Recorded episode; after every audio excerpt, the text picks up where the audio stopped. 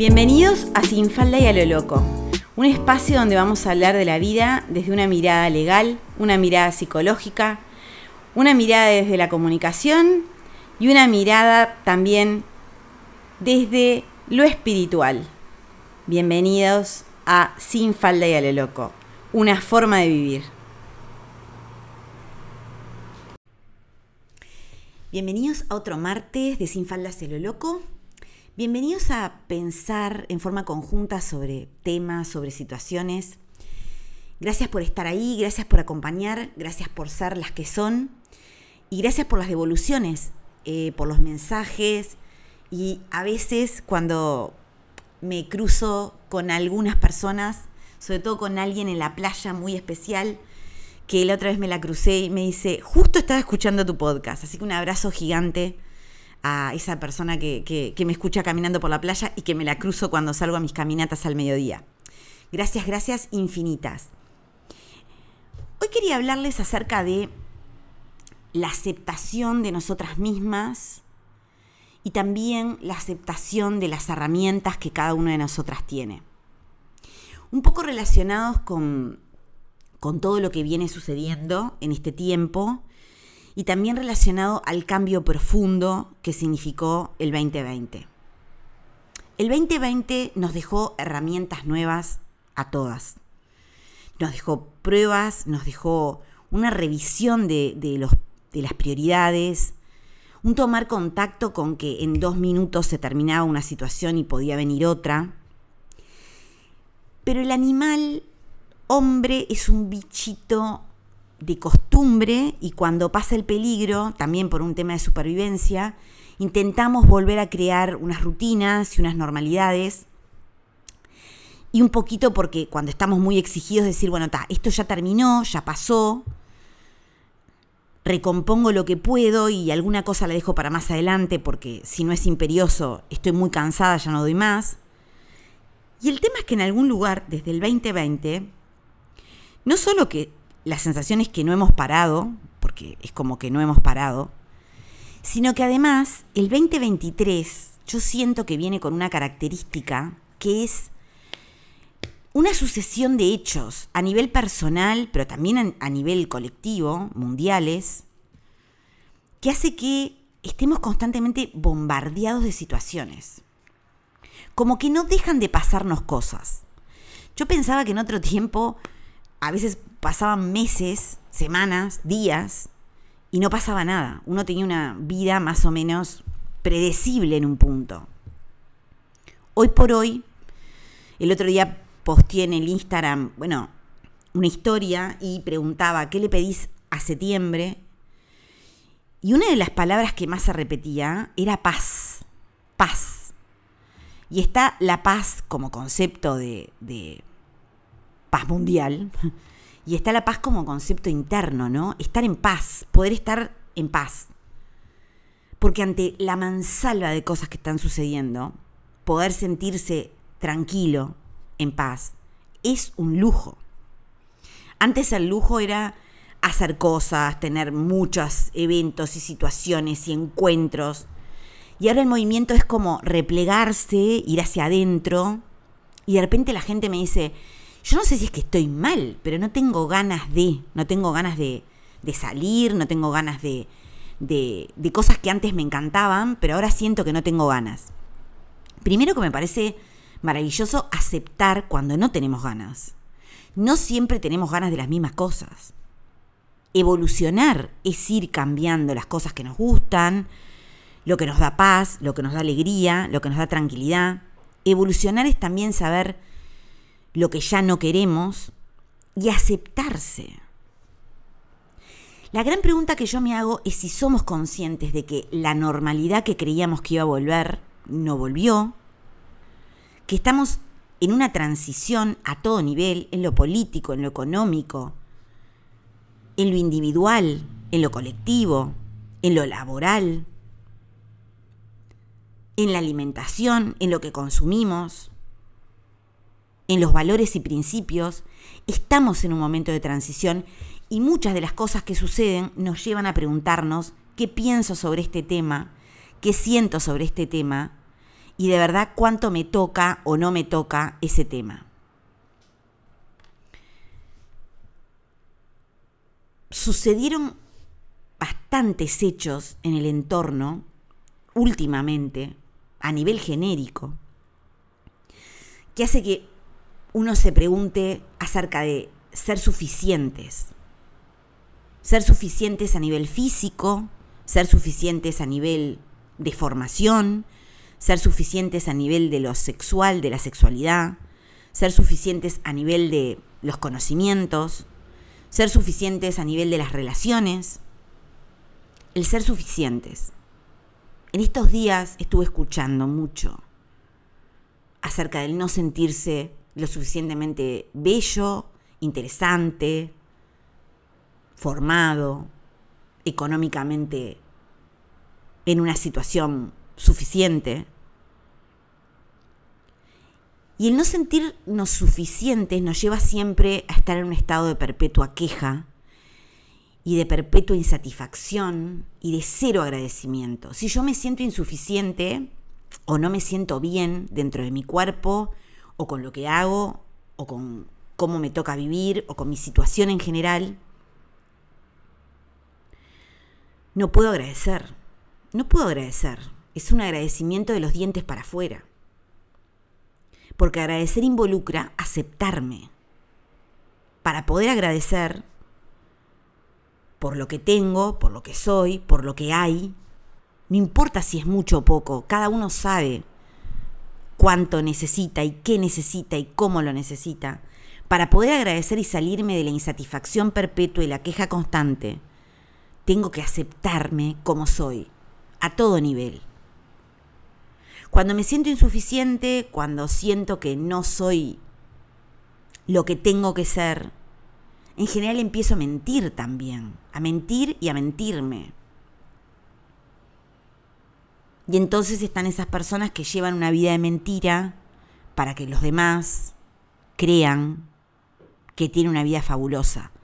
Pero el tema es que las vidas fabulosas no es solamente que se vean en una, en una foto o en un video o en un reel de Instagram, sino que existan de verdad.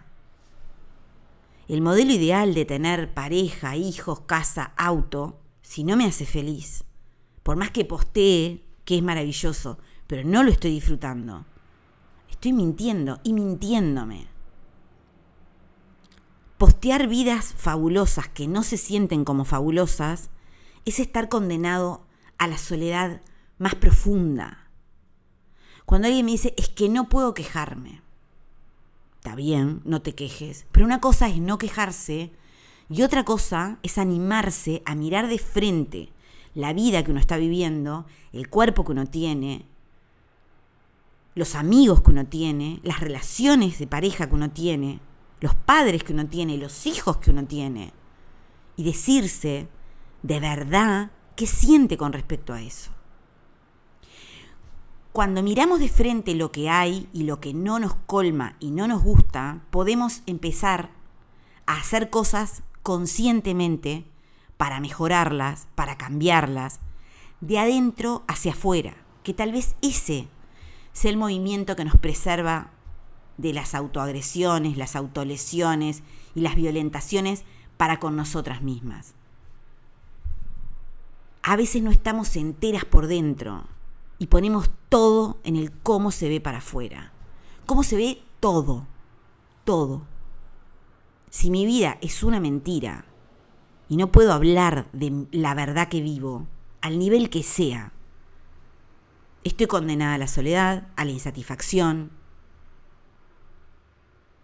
Estoy condenada a sentir que las cosas nunca se dan como yo las quiero.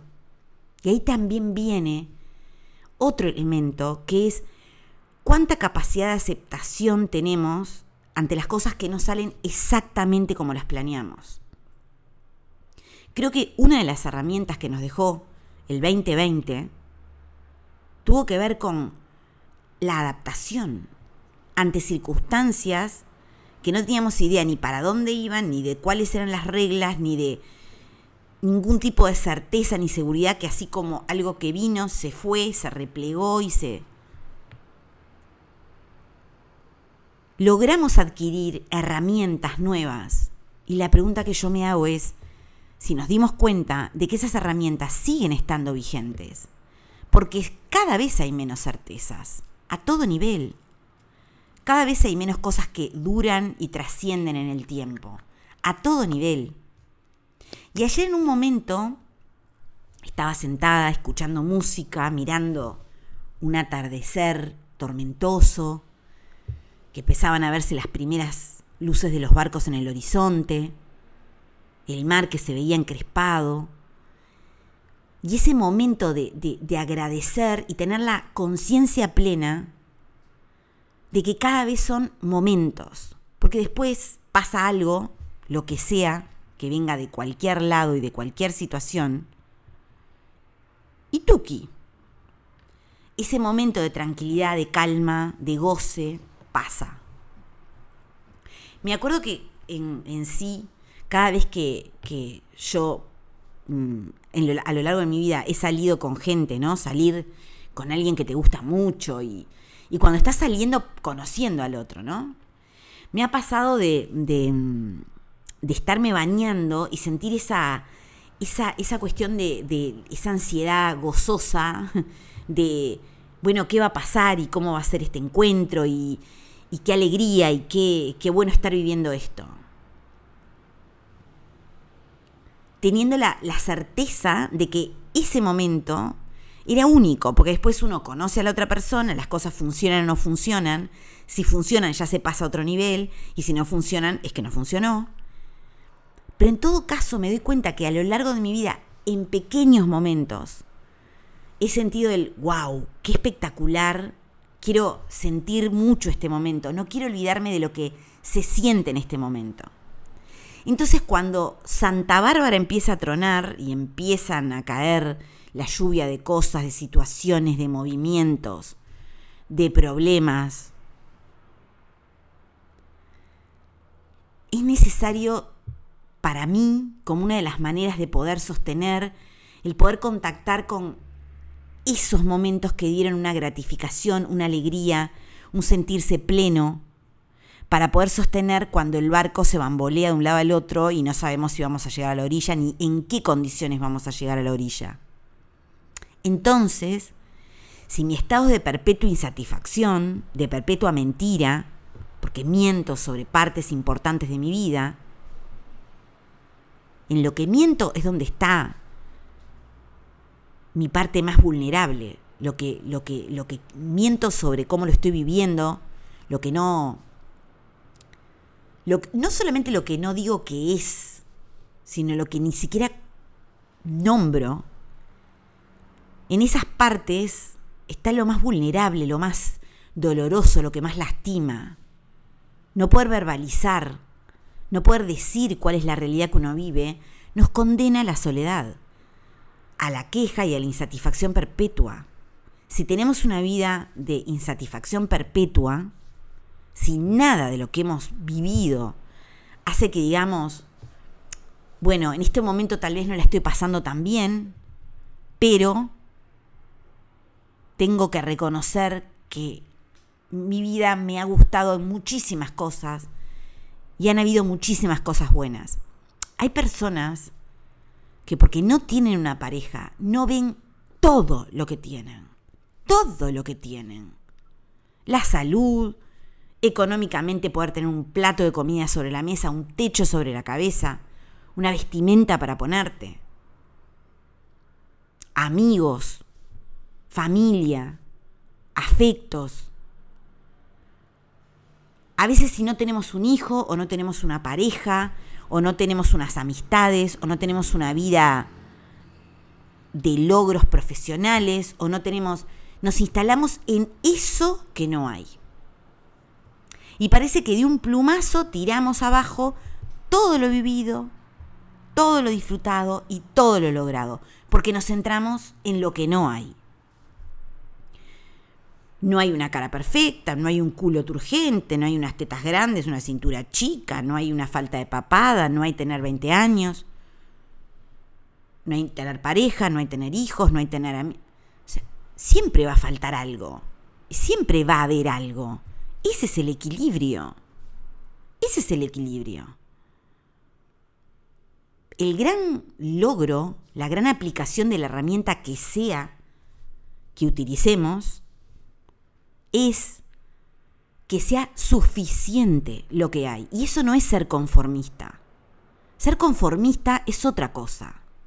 Ser conformista es instalarte en un lugar de mierda, bancarte el lugar de mierda, no asumir la responsabilidad por estar en el lugar de mierda y no animarte a hacer nada para salir del lugar de mierda.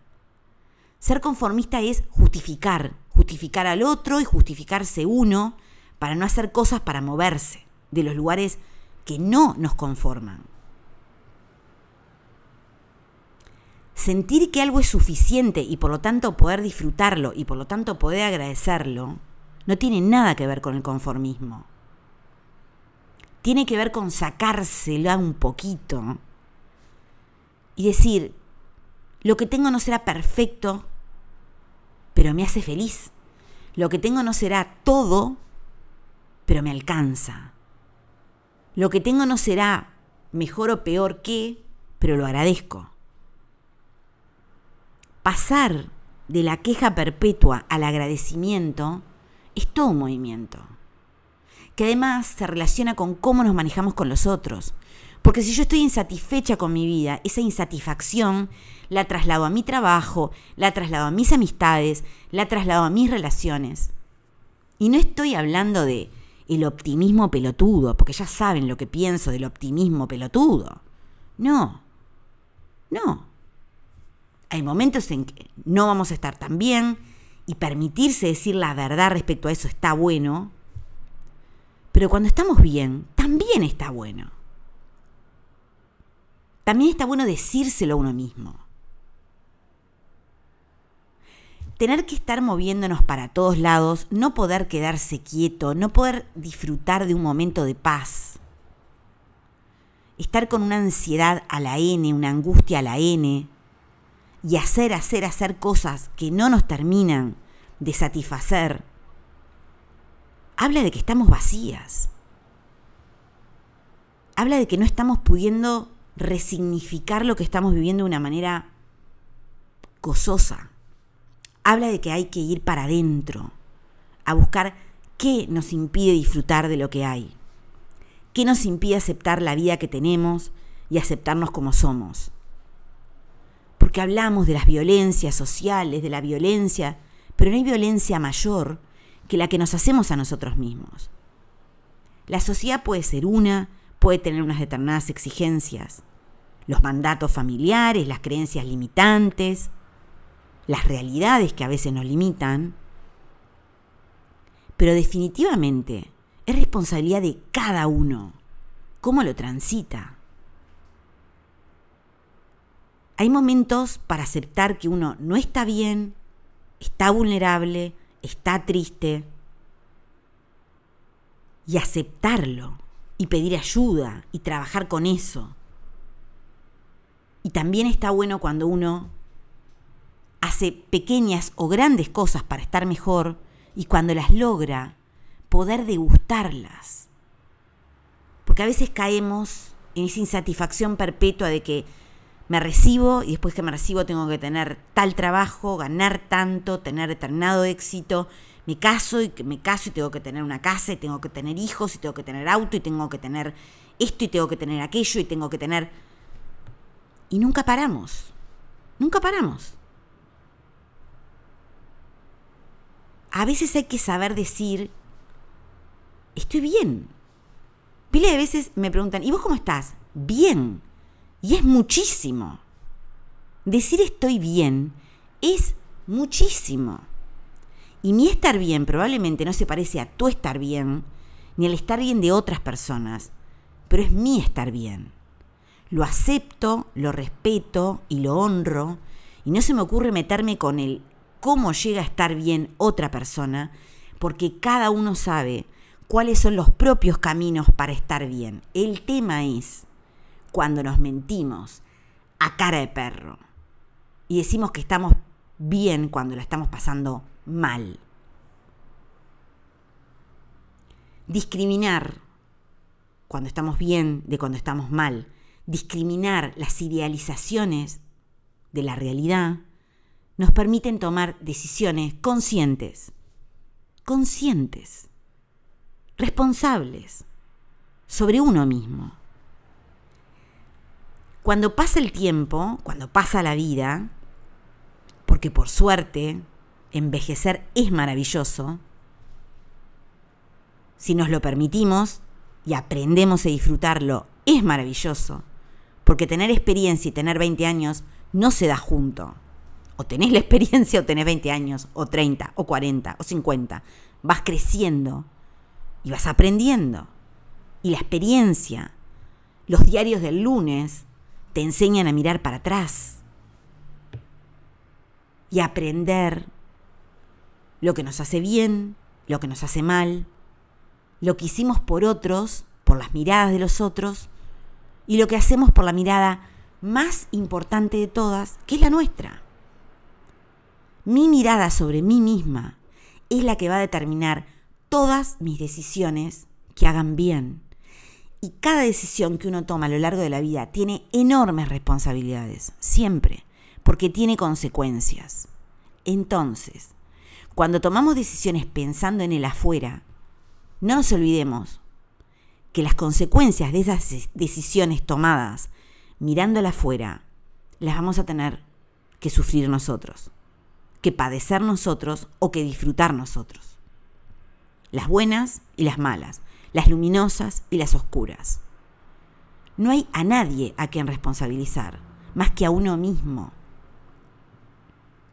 Cuando decidimos tener un hijo, cuando decidimos unirnos a una persona, cuando decidimos una convivencia, cuando decidimos movernos a otro país, cuando decidimos lo que sea, lo que sea por pequeña o por grande que sea, va a tener unas consecuencias. Y si lo hago en función de la mirada externa y no en función de lo que me hace bien a mí y de conocerme, tal vez después arriba de todo diga, y yo no puedo creer, la decisión que tomé no era por mí, era por los otros, por el otro que sea. Entonces estamos en un momento en donde si empezamos a pensar lo que viene pasando en, estos últimos 3, 4, 5 años, podemos darnos cuenta que hemos ganado en experiencia, en herramientas, en saber cuáles son nuestras prioridades, en saber cuáles son nuestros valores, nuestra ética. Usémoslo. Usémoslo, sin miedo, con ganas abracemos lo que somos, aceptemos las que somos, amemos lo que somos. Dejemos de pensar en ser perfectas, en ser las mejores, en ser las más lindas, en ser las más jóvenes, en ser las, que no somos. Ayer estaba viendo en Instagram que una persona que, no conozco, la verdad no la conozco, pero que ponía que cumplía, creo que 53 años, y había una foto. Y cuando miré la foto, me transmitió plenitud. Plenitud. Sí, belleza, sí, plenitud. Y entonces me, me recordé que varias veces, estando en situaciones había visto a personas con tales o cuales cuerpos llevarse a sí mismas a lo que usan, su ropa, su manera, de una forma que me transmitían plenitud. Y la plenitud transmite seguridad en una misma, transmite paz, transmite armonía. La plenitud es sentirse colmado no agobiado, colmado, con quien uno es, con lo que uno hace, con quien uno vive, con los hábitos que tengo, con todo. Y la plenitud no tiene nada que ver ni con cirugías estéticas, ni con adquisiciones económicas, ni con las marcas que usamos, ni con las dietas que hacemos, ni con los cosméticos que nos ponemos. La plenitud es un movimiento de adentro hacia afuera. Cuando te sentís pleno, que no quiere decir que no es que no tengas problemas, y no tengas situaciones, y no tengas dolores, y no tengas historia. Cuando te sentís pleno, queda muy bien y se nota mucho. Y ahí fue que me di cuenta que la plenitud es un camino interno propio, fruto de un proceso de apropiarse de el cuerpo, la vida, la mente, las emociones, las ganas, los deseos, la historia, los dolores. Eso es la plenitud. Y me pregunté a mí misma si me sentía plena y si no era así, ¿qué faltaba para sentirme plena? Y nada tiene que ver la respuesta a esa pregunta con lo externo. La plenitud no me la da una pareja, la plenitud no me la da un hijo, la plenitud no me la da un trabajo, la plenitud no me, no me la da la economía, la plenitud me la da como yo me siento conmigo y con mi propia vida. La plenitud es una obra de arte en sí misma. Les deseo plenitud. La logren como la logren. Pero hay un detalle. La plenitud no se basa en mentiras. La plenitud no usa filtros. La plenitud es lo que es y es lo que hay. Y es agradecer lo que es y lo que hay. Gracias por estar, gracias por ser las que son, Gracias por estar cada martes, por los comentarios, por la compañía, por escucharme. Gracias, gracias, gracias. Hasta el próximo martes. Que sean plenas y felices, porque lo merecemos.